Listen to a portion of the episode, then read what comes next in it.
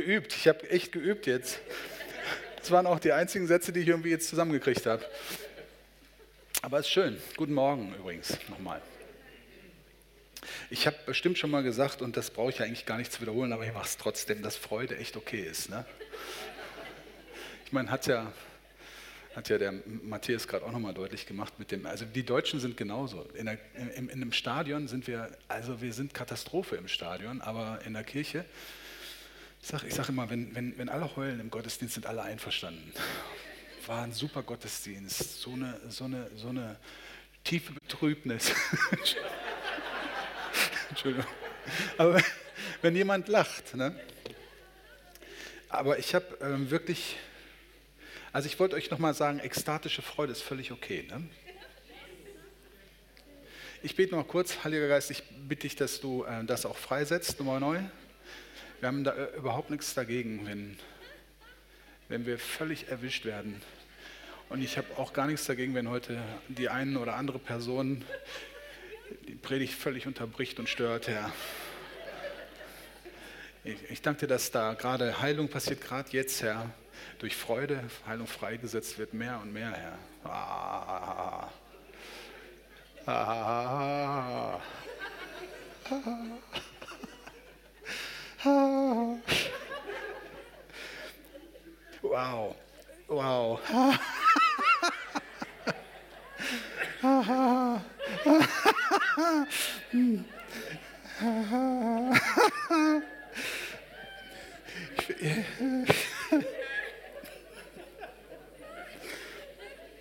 Habt ihr mal, kennt ihr Rodney Howard Brown? Habt ihr das schon mal gehört? Rodney Howard, der ist der ist, ähm, da gibt es ein, ein, Video, weil die hatten dem, als in Lakeland, der, der, war in Lakeland lange bevor äh, Todd Bentley da war. Und da gab es schon mal so eine Welle von Erweckung in Lakeland. Und ähm, da hat man ihm vorgeworfen, dass er unter den Stühlen und Sitzen von dem Auditorium, das war ein Riesenauditorium, dass er darunter äh, Lachgasflaschen oder Lachgasleitungen, äh, hat man ihm echt vorgeworfen. Und dann hatte er daraufhin, hat er, als er gepredigt hat, die nächsten Predigten, die du siehst von ihm, da spricht er so.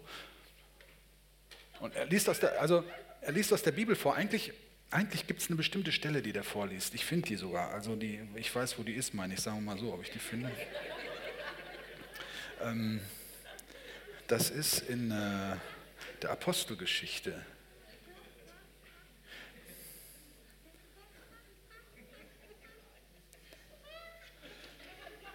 Das ist der Sound des Himmels.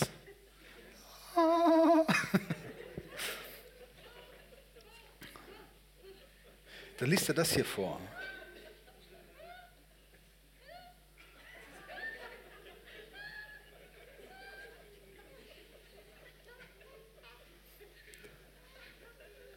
Genau, also ich lese nicht alles vor, aber das liest er vor und er liest so vor, so liest er vor. Als es aber geschah, dass Petrus hereinkam, ging Cornelius ihm entgegen, fiel ihm zu Füßen und huldigte ihn.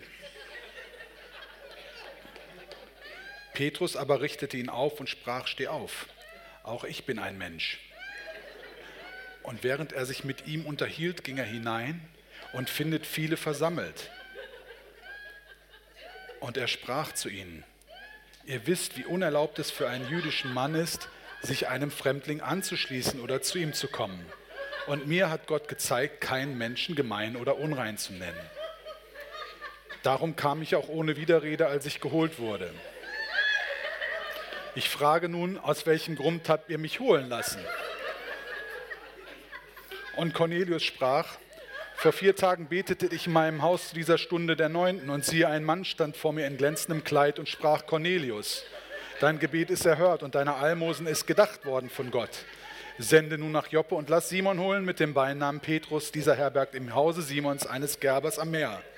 Sofort nun sandte ich zu dir und du hast wohlgetan, dass du gekommen bist. Jetzt sind wir nun alle vor Gott zugegen, um alles zu hören, was dir vom Herrn aufgetragen ist. Und dann redet red er weiter. Und dann kommt diese Stelle, Während Petrus noch diese Worte redete, fiel der Heilige Geist auf alle, die das Wort hörten. Und als er das sagt, steht der stocksteif da und die Gemeinde flippt aus. Der Heilige Geist die, du siehst Leute durch die Gegend fliegen, Leute rennen. Und er hat die ganze Zeit nur da gestanden, so, weil er wollte nicht nochmal vor, vorgeworfen kriegen, dass er Lachgas irgendwo installiert hat. Du siehst, dass er sich eigentlich kaum halten kann, aber er bleibt da. Und in der Gemeinde ist der, der Himmel los, echt. Hey.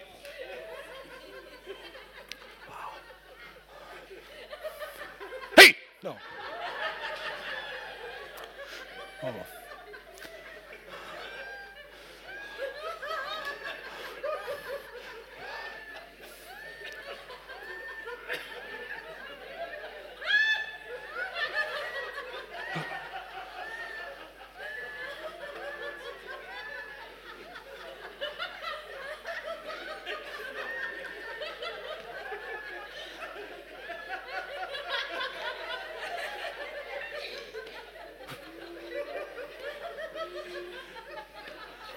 Immer ein paar, die denken, wann ist das endlich wieder vorbei?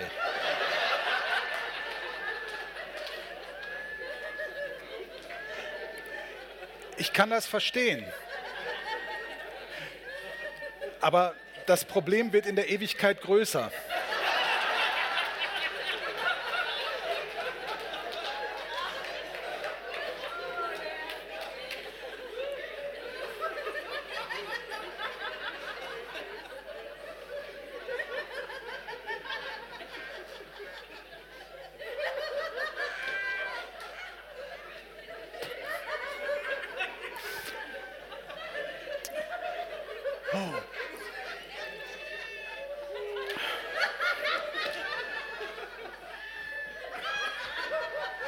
Ich habe noch ein Wort für ein paar Leute hier. Also ähm, ich lese das jetzt erstmal aus der Schrift vor, aber ich glaube, das betrifft ein paar Leute hier. Hier steht, der Geist des Herrn, Herrn ist auf mir, denn der Herr hat mich gesalbt.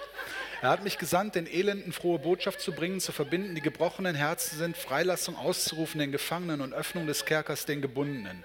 Auszurufen das Gnadenjahr des Herrn und den Tag der Rache für unseren Gott, zu trösten alle Trauernden, den Trauernden Zions Frieden, ihnen Kopfschmuck statt Asche zu geben, Freudenöl statt Trauer, ein Ruhmesgewand statt eines verzagten Geistes, damit sie Terebinden der Gerechtigkeit genannt werden, eine Pflanzung des Herrn, dass er sich durch sie verherrlicht. Sie werden die uralten Trümmerstädte aufbauen, das früher verödet wieder aufrichten. Und sie werden die verwüsteten Städte erneuern, was verödet lag von Generation zu Generation. Und ich glaube, dass der Herr zu manch einem hier sagt, also du bist hierher gekommen und ähm, da waren immer noch Dinge, die irgendwie mit Trauer einhergingen. Und ähm, ich glaube, dass der Herr dir sagen möchte, schau nicht auf das zurück, schau da nicht drauf zurück und, ähm, und, und äh, tritt aus diesem Ding raus, aber in echte Freude und nicht in melancholische Freude. Freude, sondern tritt in echte Freude aus, weil du wirst einer sein, der eine Terebinte, das hört sich ja komisch an, aber das nennt man, bei uns nennt man die Eichen, Eichen der Gerechtigkeit. Du wirst eine Eiche der Gerechtigkeit sein und du wirst einer sein, dass der, der, der, der das äh, zerbrochen, also die Ruinen wieder aufbaut und was verödet wieder äh, liegt, wieder, wieder auferstehen lässt. Das wirst du sein, du bist das. Der Gott gibt dir mehr Power, als du je gedacht hast. Mit dem, in, aus dem Zerbruch, aus dem du gekommen bist. Gott stellt wieder her. Und er, mehr als das, er stellt nicht nur wieder her, sondern er gebraucht dich Wiederhersteller zu sein. Wo der Feind versucht hat, etwas kaputt zu machen, wird er sich echt ärgern, weil nicht nur, dass du wiederhergestellt bist, sondern andere Dinge, die kaputt gegangen sind, die er kaputt gemacht hat, werden auch wiederhergestellt. Indem, dass er dich angetastet hat, aber Gott dich liebt und dich wieder aufrichtet, werden andere aufgerichtet und, und gesegnet werden. Und das ist, was der Herr tun möchte.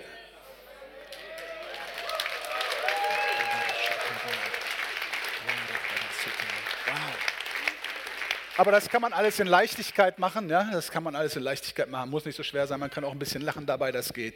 Das ist echt voll in Ordnung. Ah, ich würde jetzt eigentlich gerne mich weiter in der Gegenwart, äh, die Gegenwart, das ist, wir, wir, wir brauchen die Gegenwart. Also lass uns in der Gegenwart bleiben, aber ich werde trotzdem das Wort weitergeben, was ich für heute auf dem Herzen habe. Okay, machen wir das so? Und wer, wer, lachen muss, lach. Ey. Und wenn du rollen musst auf dem Boden, roll. Und wenn, wenn jemand kommen muss, um dir mit Tuch zuzudecken, damit es nicht ganz so peinlich wird, dann machen wir es auch. Das geht alles. Ehrlich. Ihr habt doch Tücher hier, oder? Zur Not.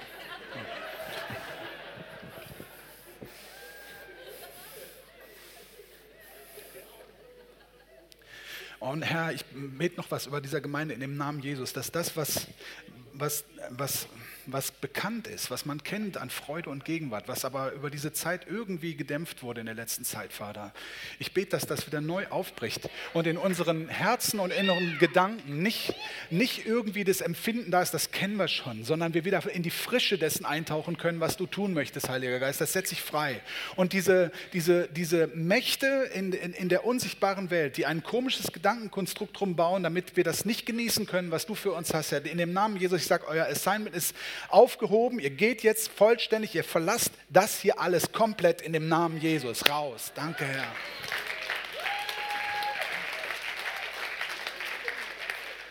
Eieieiei.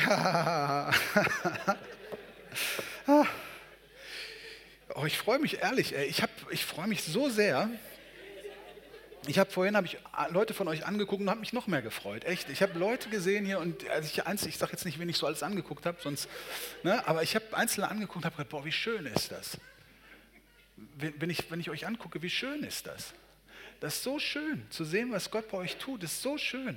Da könnte ich heulen und lachen zugleich. Dann plötzlich bin ich wieder in dieser Freude drin. Und dann kommen da noch zwei Verrückte und legen mir die Hände auf. Die sind natürlich nicht verrückt, doch versetzt, versetzt an himmlische Orte in Christus, das auf jeden Fall. Ne?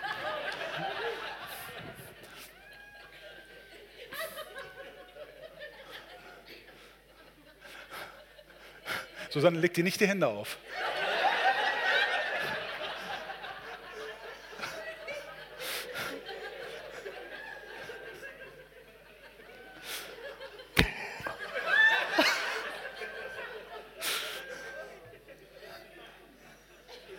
will das eigentlich wirklich sagen. Ich krieg das hin heute. Also ich, Herr Jesus, ich bitte dich echt um Hilfe, Herr. Okay, ich fange jetzt mal mit dem Bibeltext an, das hilft mir dann auch. Ja, dann komme ich wieder ein bisschen bei. So. Und den habe ich auch schon mal vorgelesen, aber den mache ich jetzt nochmal.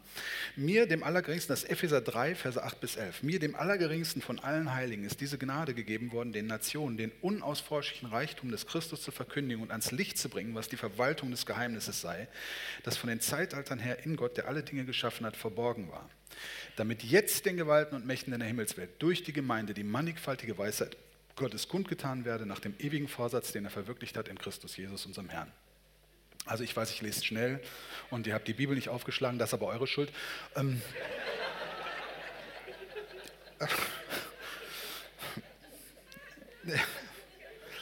das, worum es hier geht, ist, dass der Paulus sagt, er darf den unausforschlichen Reichtum des Christus verkündigen und ähm, der Gemeinde sozusagen erklären, was ihre Beteiligung an der Verwaltung des Geheimnisses Gottes ist. Ja? Es hört sich kompliziert an. Was ist, das, was ist der Anteil, den die Gemeinde dabei hat, das Geheimnis Gottes zu verwalten? Und er sagt, dieser Anteil besteht darin, dass, der Gemeinde, dass, der, äh, dass die Gemeinde den Mächten und Gewaltigen in der Himmelswelt die mannigfaltige Weisheit Gottes kundtut. Und wir hatten am Mittwoch, äh, hatten, ich sage, ist auch so eine Eigenart, ich sage mal, wir haben darüber gesprochen, dabei stimmt das gar nicht. Der Einzige, der darüber geredet hat, war ich. Ich habe hier vorne gestanden, die ganze Zeit geredet aber irgendwie sind wir so, wenn wir predigen, dann sind wir immer in der Wir-Form, dann klingt es nicht so schlimm. Ne? Dann klingt es vor allem so, als wenn wir immer alle übereinstimmen würden. das ist gut, ne? Das ist wirklich witzig eigentlich. So.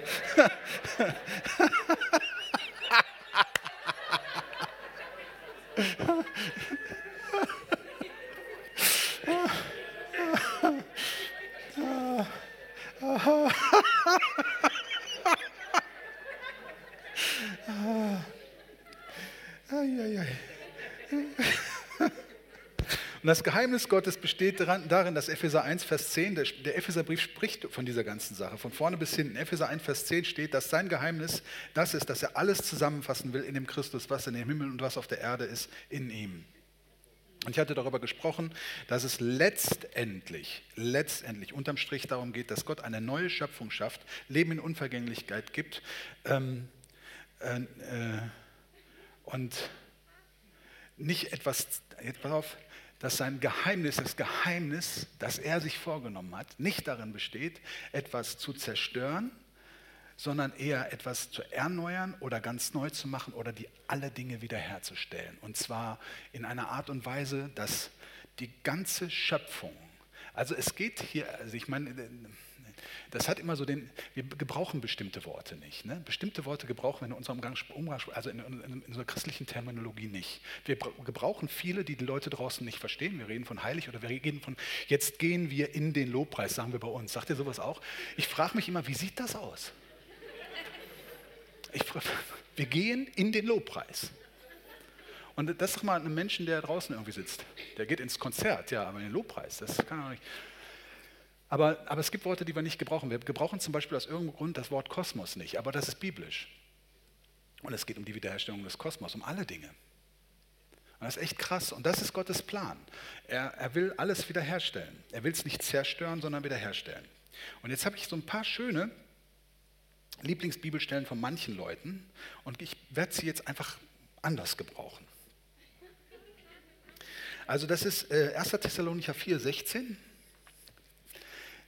Freut euch drauf. Denn der Herr selbst wird beim Befehlsruf, bei der Stimme eines Erzengels und bei dem Schall der Posaune herabkommen vom Himmel. Und die Toten in Christus werden zuerst auferstehen. Danach werden wir, die Lebenden, die übrig bleiben, zugleich mit ihnen entrückt werden in Wolken dem Herrn entgegen in die Luft. Und so werden wir alle Zeit beim Herrn sein. So ermuntert nun einander mit diesen Worten. Also, ähm, auch ist das cool, oder? Das Problem ist, dass manche das nicht so richtig cool finden können, weil da sich so eine ganze Theologie damit äh, verbindet, wo sie sich fragen, ah, es oh, fühlt sich aber ungemütlich an, was da noch alles auf uns zukommt. Ich weiß nicht, was liegt dazwischen, bis das dann endlich soweit ist. Aber wenn wir diese ganze Theologie mal zur Seite legen könnten, ne, wenn wir das könnten, dann könnte man sagen, oh, wie cool. Jesus kommt, es gibt irgendwie ein irgendwie sowas. Und dann kommt Jesus und plötzlich werde ich erleben, wie überall, wupp, wupp, wupp, Leute aus dem Boden kommen, wupp, wupp, die ganzen Toten. Hey, und die stehen auf, guck mal, wie die aussehen. Boah, und dann merkst du, Schirm, und was passiert mit mir? Wow, wow, crazy, ey, abgefahren. Weißt du, stell das mal vor. Ja, ich meine ehrlich, das, so einen Film haben wir noch nicht gesehen, oder? Aber stimmt doch, steht doch da, oder nicht?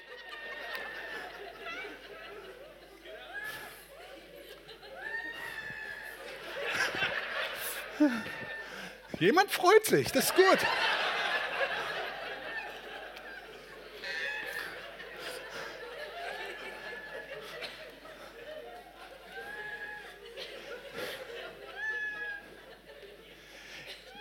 Wisst ihr, was ein Problem ist? Dass wir ohne dass wir das gemerkt haben, diese Stelle und andere umgedeutet haben. Und wir merken es nicht mal. Weil dieses wupp, wupp, wupp, da denkt doch keiner. Wir glauben doch alle irgendwie, naja, ich weiß gar nicht, wie das wird. Wir kriegen so einen geistlichen Leib. Kennt ihr diese Bibelstelle? Äh, gesät wird ein natürlicher Leib, auferstehen wird ein geistlicher, ein, ein, ein, äh, ein geistlicher Leib. Schon mal gehört? Diese Stelle ist falsch übersetzt, wenn man sie so übersetzt die wird übersetzt, gesät wird ein seelischer Leib und auferstehen wird ein geistlicher Leib. Und der Punkt ist nicht, dass der seelische Leib körperlich wäre und der geistliche Leib floatet so dahin. Habt ihr schon mal eine Seele angefasst? Warum glauben wir, dass das ein geistlicher Leib bedeutet, dass wir nicht anfassen können? Ich glaube eher, das glaube ich mit, mit einem der berühmtesten Theologen der Neuzeit, da bin ich auf gutem Boden, ne? N.T. Wright, ich glaube, dass das eigentlich so bedeutet, wie, man könnte übersetzen, gesät wird ein Segelboot und auferstehen wird ein Motorboot. Das ist eine gute Übersetzung, weil ähm, es geht nicht so sehr darum, ob es aus Holz ist, sondern es geht darum, wovon es angetrieben wird. Das ist der Punkt dabei. Und wenn wir anfangen, diese Dinge zu sehen, und dann, wenn du dir den Film vorstellst, der ablaufen wird, ey, wie hammermäßig ist das, oder? Und dann gibt es noch eine Bibelstelle, und das, jetzt kommt ein schöner, ein schöner Punkt. Der, der wird schön. Also den klären wir nicht auf, sondern den dürft ihr mit nach Hause nehmen zum Kauen. Ich sage euch ein Geheimnis, das ist 1. Korinther 15, 51. Wir werden nicht alle entschlafen, wir werden aber alle verwandelt werden. In einem Nu, in einem Augenblick, bei der letzten denn Posaunen wird es und die Toten werden auferweckt werden, unverweslich. Und wir werden verwandelt werden. Denn dieses Verwesliche muss Unverweslichkeit anziehen und dieses Sterbliche muss Unsterblichkeit anziehen. Stell mal vor, du hättest keinen Körper mehr. Was soll, wo, wo soll dann was angezogen werden?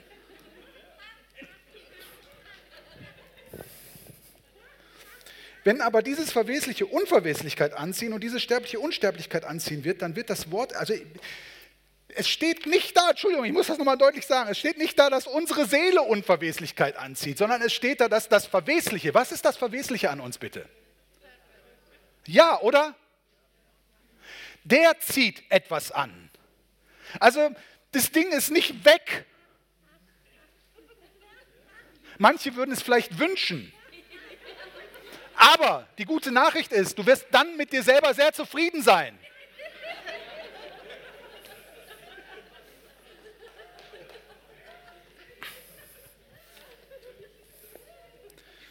Und diese sterbliche Unsterblichkeit anzieht, dann wird das Wort erfüllt werden, das da geschrieben steht, verschlungen ist der Tod in Sieg. Wo ist der Tod dein Sieg? Wo ist, der Tod, dein Stachel? Jetzt kommt die erste schöne Nachricht. Es ist offensichtlich so, ich, ich glaube, das, das, das Erkennungsmerkmal ist das, ihr wisst, ne? Beide Stellen handeln von dem gleichen Ereignis. Oh. Und das Interessante ist, in dem einen wird beschrieben, wie wir dem Herrn entgegengerückt werden und daraus ist eine ganze Geschichte gebaut worden. Und in dem anderen wird einfach beschrieben, und zwar dieses ihm entgegengerückt werden. Wie heißt das hier nochmal? Also zugleich mit ihm entrückt werden in, im Englischen oder im Lateinischen oder was in dem Griechischen oder was auch immer da irgendwo steht, ist das das Rapio oder so. Und daher kommt dieses englische Wort Rapture, also Entrückung. Das heißt eigentlich hinwegreißen, ja? Wegreißen sozusagen. Und das, was da als wegreißen beschrieben wird, wird in dem, im Korinther einfach als verwandelt werden beschrieben. So, jetzt haben wir eine Spannung. Auf der einen Seite haben wir wegreißen und da bauen Leute eine ganze Geschichte draus. Und auf der anderen Seite steht einfach nur verwandelt werden. Und anstatt zu versuchen, irgendwie das miteinander in, in dem Zusammenhang oder mit, sagen wir, mit in, in dem Kontext und in dem Vergleich, den Paulus da gibt, zu verstehen, anstattdessen stürzt man sich auf eine Stelle, die man noch nicht so richtig verstanden hat und überlegt, was man vielleicht darunter verstehen könnte und baut eine ganze Theologie rumrum. Und das finde ich nicht so ganz hilfreich. Aber was ich sagen möchte, ist, es ist ein und dieselbe Stelle. Und da dürft ihr den Rest dürft ihr selber weiter bedenken und dann die Probleme mit Matthias besprechen, die daraus entstehen.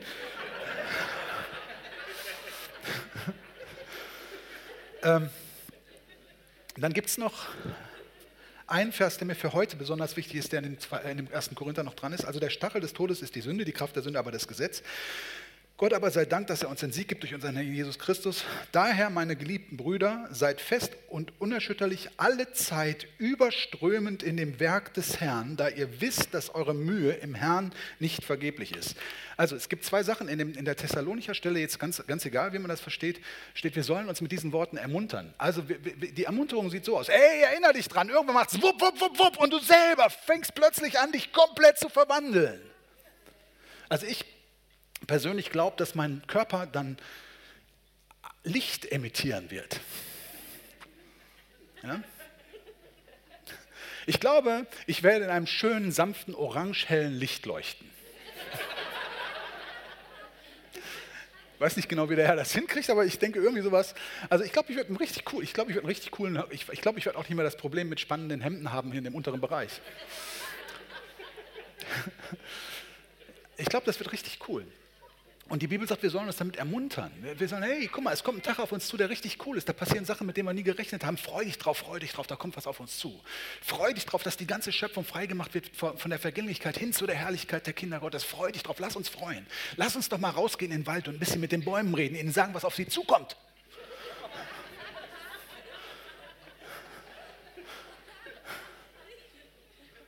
Wir sollen uns ermutigen damit. Weißt du, was, was, das in der Geschichte geworden ist? In der Geschichte ist das was geworden, wo ich Leute im Gottesdienst habe, die hinterher zu, zu, mir kommen und sagen, Martin, du hast mir so gut getan. Ich habe früher immer, wenn ich nach Hause gekommen bin, wenn ich nach Hause gekommen bin, meine Eltern waren nicht da, habe ich gedacht, die sind weg und ich bin zurückgelassen worden. Das ist eine Ermutigung, mein Lieber. Was für eine Ermutigung. Pass auf, dass du nicht zurückbleibst. Da ist doch irgendwas falsch verstanden worden.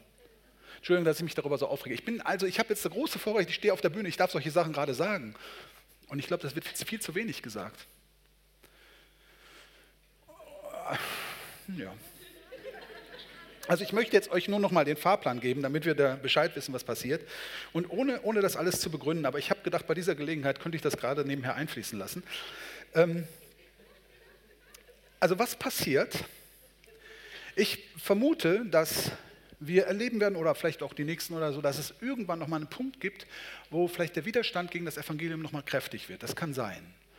Wobei es schwierig zu sagen ist, weil im Moment an manchen Stellen der Welt der Widerstand gegen das Evangelium extrem kräftig ist. Und es ist nicht so, dass man behaupten könnte, wir erleben keine Trübsal. Ganz im Gegenteil, wenn du mit Chinesen zum Beispiel redest oder mit Leuten in Afghanistan oder sonst wo, weißt du, was die für Trübsal erleben. Und ich weiß nicht genau, ob das an dieser Stelle im Westen nochmal passieren wird oder nicht, aber ich kann mir schon vorstellen, dass auf die eine oder andere Art Widerstand kommt, auch, auch, auch aufgrund von einer bestimmten Bibelstelle, die ich aber anders verstehen würde, als manch anderer die versteht. Und dann, danach, kommt der letzte Tag. Wusstet ihr, dass Jesus, äh, mal eine kurze Frage, äh, würdet ihr mit mir übereinstimmen, ähm, dass der letzte Tag wahrscheinlich nicht der vorletzte Tag sein wird? Also ich frage nur, ich, das ist eine gute Frage, ehrlich, weil ähm, ich, ich muss gucken, dass ich in der Zeit bleibe. Ne? Bin ich noch? Bin ich noch in der Zeit? Ja, ich habe noch 20, 20, Minuten. Ne? Oh, das ist gut. Das ist gut. Also, weil manche, manche Leute kommen dazu, dass bestimmte Sachen, also zum Beispiel gibt es in Matthäus 24 diese Stelle, dass diese Generation nicht vergehen wird, bis dies alles geschieht. geschieht ne? Und ähm, da wird aber dann, weil wir eine andere Theologie haben, versucht zu erklären, dass, dass Jesus nicht die Generation meint, mit denen er gerade redet der meint irgendwie eine andere Generation. Und dann wird erklärt, dass die, wann die anfängt, die Generation. Und dann gibt es eine, eine, Rechnung, die aufgemacht wird, wie lange die geht, weil jeder glaubt, dass die Generation circa 40 Jahre geht. Und jetzt ist das bei den, bei den Erklärungsmodellen so gewesen, dass die 40 Jahre, die dann die futuristische Generation dauern sollte, dauern würde, die sind inzwischen auch vorbei. Da sind wir schon bei 60, 70 Jahren. Und jetzt versucht man wieder neue Erklärungsmodelle zu finden, anstatt zu sagen, Jesus hat tatsächlich mit der Generation geredet, die da vor ihm stand. Hat man, hat man einfach, und genau das Gleiche gilt hier. Wenn Jesus was vom letzten Tag sagt und das nicht in den Kram von manchen Leuten reinpasst, ist die Frage, wie verstehen wir es denn dann? Und deswegen stelle ich die Frage, wenn Jesus letzter Tag sagt, meint ihr, der meint den letzten oder den vorletzten? Ist ernst gemeint, die Frage, wirklich. Also ich persönlich glaube, wenn er vom letzten Tag redet, meint er den letzten. Ja? Und wenn ihr mal Johannes 6 liest, findest du in Johannes 6, also ich glaube, viermal oder fünfmal die Aussage, äh, sinngemäß, dass alle, die Jesus nachfolgen, alle, die Jesus nachfolgen, die, die wird er am letzten Tag auferwecken. Also nicht am vorletzten Tag, sondern am letzten Tag. Was mich zu der Annahme führt, dass die Auferweckung der Toten, egal ob gerettet oder nicht gerettet, an einem Tag stattfinden wird, nämlich an dem letzten wo das Ding sozusagen, meine, man könnte das lapidar ausdrücken und sagen, ins Tor geschaukelt wird, aber ich meine das gar nicht so. Ne? Also wo, wo, wo diese, diese, dieser Plan, den Gott hat, in die endgültige Erfüllung geführt wird. Das ist der letzte Tag. Und an diesem letzten Tag werden alle Menschen auferstehen und wir werden auferstehen. Und wir werden verwandelt werden für den Fall, dass wir zu der Zeit leben sollten. Weil das ist der Zeitpunkt, wo Transformation einsetzt. Wie cool ist das? Auf diesen Tag freuen wir uns. Jesus sagt, wir sollen die Häupter emporheben. Wir sollen uns darüber freuen. Und ich freue mich inzwischen darüber. Ich habe es inzwischen geschafft. War ein langer Weg, aber es hat geklappt. Ähm, also die Toten werden auferweckt, die Lebenden werden transformiert. Und dann werden wir für immer mit dem Herrn sein. Warum? Weil er auf die Erde kommt. Und wisst ihr, was dann passiert? Dann passiert die Hochzeit des Lammes. Und wisst ihr, was die Hochzeit des Lammes ist? Die Hochzeit des Lammes ist, dass Himmel und Erde sich vermählen. Oder dass das neue Jerusalem auf die Erde kommt. Oder dass man, um das mit anderen Worten auszudrücken, dass die Dimension des Himmels nicht mehr von den, der Dimension getrennt ist, in der wir jetzt leben, sondern dann werden wir Jesus sehen, wie er ist und wir werden sein, wie er ist. Wie cool ist das, oder? Und das ist das, worauf wir uns freuen. Und das ist unsere Hoffnung. Ich hatte, ich hatte ja schon so ein bisschen darüber gesprochen und ich glaube, dass es ungemein wichtig ist, dass wir diese Hoffnung und diese Perspektive haben. Ich glaube, dass das extrem wichtig ist. Und ich denke, dass es ein paar ähm, Dinge gibt, die sich unter Umständen in unserem Leben und, und in der Art und Weise, wie wir unser Christsein leben, nochmal, also ich würde das so formulieren, eine schärfere Kontur gewinnen. Weil ich glaube nicht, dass wir alles falsch machen, sondern ich denke, das muss an, an manchen Stellen einfach nur eine schärfere Kontur gewinnen. Ich lese euch noch eine Stelle vor, die finde ich auch echt toll, weil die sagt, hat auch ein Wort drin, das ist interessant. Das ist Römer 8 ab Vers 18 sagt Paulus, denn ich denke, dass die Leiden der jetzigen Zeit nicht ins Gewicht fallen gegenüber der zukünftigen Herrlichkeit, die an uns geoffenbart werden soll. Ich meine, überleg doch mal, was er sagt, ey, wie krass. Die zukünftige, die an uns geoffenbart werden. Denn das sehnsüchtige Harren der Schöpfung, das ist auch so ein Punkt, ne? das sehnsüchtige Harren der Schöpfung wartet auf die Offenbarung der Söhne Gottes. Jetzt nur mal angenommen, dass diese endgültige, vollständige Offenbarung der Söhne Gottes was mit dem letzten Tag zu tun hat. Und nur mal angenommen, dass dann sowieso alles in Feuer vergeht. Dann ist für mich die Frage, wenn die Schöpfung aufhört zu existieren, wie sie jetzt ist, und nicht erneuert wird, ne? warum gibt es da Wesen in dieser Schöpfung, die so seltsam drauf sind, sehnsüchtig auf diesen Tag zu warten, wo alles weg ist und alles aus ist? Ich verstehe das nicht.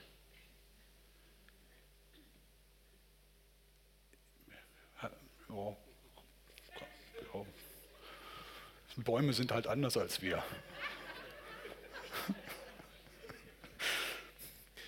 ähm, denn die Schöpfung ist der Nichtigkeit unterworfen worden.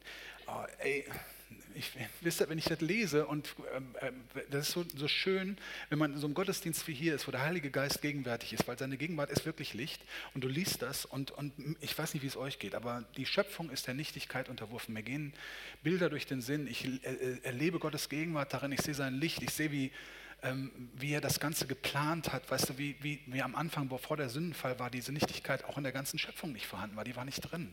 Und dann kommt, kommt Adam und öffnet durch Sünde die, die, die Tür und Tod kommt in die Welt, aber nicht nur in den Menschen, sondern die ganze Schöpfung. Und alles, alles rutscht eine Etage tiefer sozusagen. Aber ich, ich, ich sehe irgendwie, was da passiert ist. Und ich finde dieses Licht, was Gott darauf wirft, echt fantastisch wie schön ist das? Ist das nicht schön? Ist das nicht eine Hoffnung? Ist das nicht gewaltig zu sagen, wir sind immer schon für die Ewigkeit bestimmt gewesen? Das Werk, was Gott geschaffen hat. Es, es gab nicht sowas wie Gott hat gesagt, das ist echt eine Schöpfung, die ist gut geworden und hinterher sagt er, naja, ist doch nicht ganz so gut geworden, machen wir Version 2. sondern er hat das von vornherein. Und Jesus ist das Lamm, das geopfert war von Anfang, von Anbeginn der Schöpfung an. Das heißt, von bevor das Problem entstanden ist, war die Lösung schon da. So sehr hat, und so hat Gott diese ganze Sache aufgebaut. Er hat das nicht aufgebaut, dass, äh, oh, überraschend, da ist ein Fehler passiert, jetzt müssen wir mal schnell eine Lösung schaffen. So war es nicht. Ich meine, ehrlich gesagt, glaube ich sogar, dass in diesem ganzen Thema eine, eine, eine, Offenbarung darüber drin liegt, welchen Wert der Mensch in seinen Augen hat, weil er uns auf eine Art und Weise geschaffen hat, dass wir durch und er selber durch dieses ganze Ding durch mussten, bis wir das Ziel erreichen, wo wir eigentlich wirklich hin sollen. Ich meine, überleg dir mal, was das bedeutet. Gott wusste, dass wenn er Menschen macht, also ich, ich würde es mit meinen banalen Worten so ausdrücken, er wusste, dass er Menschen machen wollte, die wirklichen Gegenüber sind, aber wenn er solche machen würde, würde das jede Menge Probleme mit sich bringen.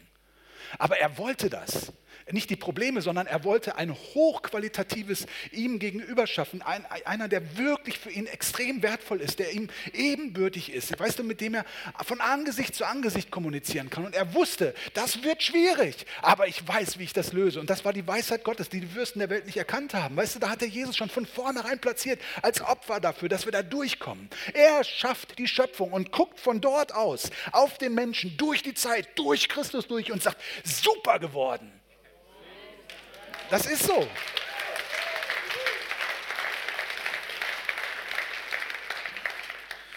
dass auch selbst die Schöpfung der Knecht, von der Knechtschaft der Vergänglichkeit frei, also Entschuldigung, der Nichtigkeit unterworfen, nicht freiwillig, sondern durch den, der sie unterworfen hat, auf Hoffnung hin, dass auch selbst die Schöpfung von der Knechtschaft der Vergänglichkeit frei gemacht werden wird, zur Freiheit der Herrlichkeit der Kinder Gottes. Und jetzt kommt dieser Vers, denn wir wissen, dass die ganze Schöpfung zusammenseufzt und in Geburtswehen liegt bis jetzt. Geburtswehen. Die ganze Schöpfung liegt in Geburtswehen. Nicht aber also sie allein, sondern auch wir selbst. Wir sind auch in Geburtswehen, die wir die Erstlingsgabe des Geistes haben. Auch wir selbst säufen oh, in uns selbst und erwarten die Sohnschaft, die Erlösung unseres Leibes. Denn auf Hoffnung sind wir, hin, sind wir errettet. Eine Hoffnung aber, die gesehen wird, ist keine Hoffnung, denn wer hofft, was er sieht. Das ist die Beschreibung von dem Zustand, in dem wir uns befinden. Das ganze Ding ist ein Gebur Geburtswehen. Es geht, wow, wow. Und dabei gibt es Momente, wo das Neue aufblitzt. Und wo irgendwie plötzlich du schon was siehst. Boah, ich sehe was, das ist ein Fuß. Nein, doch nicht. Wie, oder? Wie, wie in, der, in der, ich weiß nicht, wie war das bei, äh, wie, wie, hießen die beiden Jungs nochmal, die Zwillinge, die sich da, ja genau, hey, wickeln, wickeln Band rum, wickeln Band um den Fuß, das war wickeln Band rum. Das, das ist der Zustand, in dem wir sind. Und in diesem Zusammenhang äh, sagt Paulus, dass wir die die äh, Weisheit, also dass wir, dass wir Verwalter seines Geheimnisses sind, indem wir den Mächten und Gewalten die Weisheit Gottes kundtun. Und darunter verstehe ich, dass wir in unserem in allem unserem Leben, also ganz gewiss ist Evangelisation ein Bestandteil davon, ganz gewiss, aber eigentlich nur ein geringer Bestandteil, weil unser Leben aus mehr besteht, als nur mit Menschen darüber zu reden, dass sie sich bekehren sollen. Aber all unser Leben soll dahin ausgerichtet sein, dass möglichst viele Momente und Momentaufnahmen da sind, wo man die Zukunft sehen kann. Und zwar die erlöste Zukunft. Und auch wenn man sagen muss, dass wir es nie hinkriegen werden, weil wir mit unseren Fähigkeiten selbst unter der Salbung Gottes nur sehr begrenzt sind, ist es dennoch so, dass der Herr sagt, dass unsere Mühe im Herrn nicht vergeblich ist. Was bedeutet, dass wir wahrscheinlich irgendwo im Himmel, nee, auf der Erde, Entschuldigung, muss man auch mal immer ein bisschen umdenken lernen und so, ne? Irgendwo auf der Erde, wenn der Himmel und Erde sich vermählt haben, gibt es einen großen Raum, wo ihr eine In His Presence 21 Revival Party feiert. Und da hängt dieses Ding. Und du kommst rein und denkst, weißt du noch? Und die Ruth wird sagen, Jo, ich weiß ganz genau. Ich habe nämlich die dicke Farbe verwendet. und wir werden uns alle freuen und sagen, ja, Ruth, so war das. Und wir haben gefeiert und Freude war da. Und weißt du, der ganze Wert von dem, was hier, was hier geschaffen worden ist im Herrn, wird, wird Wert haben in diesem Leben, in diesem, in diesem ewigen Leben.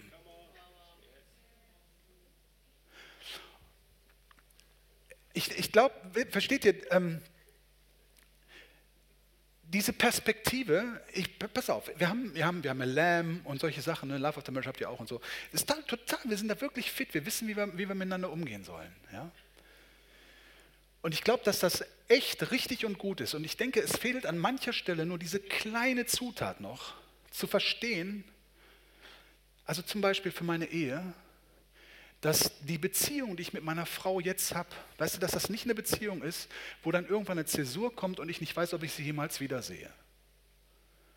Ich meine, Jesus hat gesagt, wir werden nicht heiraten, wenn wir im Himmel sind. Und manche von uns, also bei manchen, wo es wirklich gut läuft, die werden denken, schade eigentlich ich würde die Frau glatt nochmal heiraten. Und die Frau wird denken, klar, den, mit dem würde ich auch nochmal.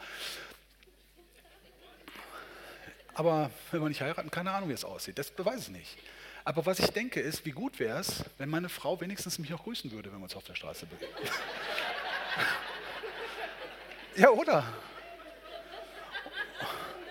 Und noch besser wäre, wenn meine Kinder sagen würden, hey, wir könnten hin und wieder eigentlich auch nochmal so eine Familienzusammenkunft feiern. Das bedeutet aber, versteht ihr, was das bedeutet, ist, dass ich schon jetzt, weil ich meine, ähm, du hast gerade diese wunderbare Stelle von Ruach Yom oder so ähnlich, ne? Ähm, weil wir, wir leben dann in dem Licht seiner Gegenwart und alles ist bloß und aufgedeckt vor den Augen dessen, mit dem wir es zu tun haben. Und wenn wir aus dieser Perspektive anfangen, unser Leben zu leben, dann investiere ich in meine Ehe auf eine Art und Weise, dass ich wirklich versuche, in Transparenz und Stärkung der Beziehung zu leben. Auf eine Art und Weise, die, die übernatürlich ist weil ich weiß, dass das eine Zukunftsperspektive hat. Und das ist jetzt erstmal nur selbst, sehr selbstsüchtig. Ich meine, wir wissen schon jetzt aufgrund von Lamb und, und anderen Sachen, wenn geheilte Ehen da sind, sind, ist das wirklich gut. Aber stellt euch mal vor, wir würden mit dieser Perspektive rangehen, unsere Ehen so leben und was dann passiert, wenn Menschen das sehen. Wieso macht ihr das so? Wieso, wieso ist das so klar bei euch? Wie kriegt ihr das eigentlich hin? Kann ich das auch haben? Weil das ist das Leben der Zukunft. Wir werden so leben miteinander. Ist das cool oder was? Und das Gleiche gilt für meine, für meine Kinder, genau das Gleiche, in, in, in, einem, anderen, in einem anderen Kontext. Aber ähm, wir hatten gestern so ein interessantes Zusammenkommen und ich, da habe ich auch irgendwie für mich nochmal mit rausgenommen, ganz besonders für, für, hinsichtlich der Kinder. Wie cool ist das, wenn ich meinen Kindern schon jetzt beibringen kann, dass das auch ihre Perspektive für ihr Leben sein kann, dass eine Ewigkeit auf uns zukommt, zählt, wo, wo das zählt, was ich jetzt lebe. Ja, also nicht, dass ich nicht meinen Kindern beibringe, pass mal auf, guck, dass du in die Arche kommst, wir müssen alle hier abhauen, bevor es losgeht mit dem Geballer. Ja? ja. Sondern wo ich ihnen sage, hey, alles, was du tust. Wisst ihr, was eine interessante Stelle ist? Ähm, hier, Lukas 16, also ich lese nur den Ende, das Ende, Lukas 16, Vers 8. Und der Herr lobte den ungerechten Verwalter, weil er klug gehandelt hatte, denn die Söhne dieser Welt sind klüger als die Söhne des Lichts gegen ihr eigenes Geschlecht. Und ich sage euch, macht euch Freunde mit dem ungerechten Mammon, damit, wenn er zu Ende geht, man euch aufnehme in die ewigen Zelte. Ey, ist diese Stelle nicht so strange? Hey, klaut ein bisschen, Entschuldigung. Also ich meine, das ist ja eigentlich fast das, was da steht. Geht doch ein bisschen, äh, ähm, also hinterzieht doch Steuern sozusagen und verschenkt die hinterzogenen Steuern an eure Nachbarn, dann nehmen die euch in ihre ewigen Zelte auf, wenn es soweit ist. Das ist ja eigentlich so ein bisschen das, was da drin steckt. Also ich meine nicht, dass der Herr das sagt, das glaube ich nicht. Ja? Also bitte jetzt nicht äh, falsch schneiden, diese Stelle. Ähm, aber, aber, aber der Gedanke, der hier drin steckt, ist der, dass ich nicht mal weiß, ob die Menschen, mit denen ich es zu tun habe, ob ich nicht mal da weiß, ich, selbst wenn sie jetzt unerrettet sind, nicht mal da weiß ich, auf welche Art und Weise ich ihnen in der, in der Gegenwart, in der Ewigkeit begegnen werde. Und dass selbst da es wichtig ist, auf die richtige Art und Weise zu investieren. Und ich, ich denke, weißt du, ich, ich habe jetzt das große Vorrecht, dass ich an ein paar Stellen irgendwie endlich mal wieder mit normalen Menschen zu tun habe und nicht nur mit Gläubigen, also Entschuldigung, wenn ich das so sage, aber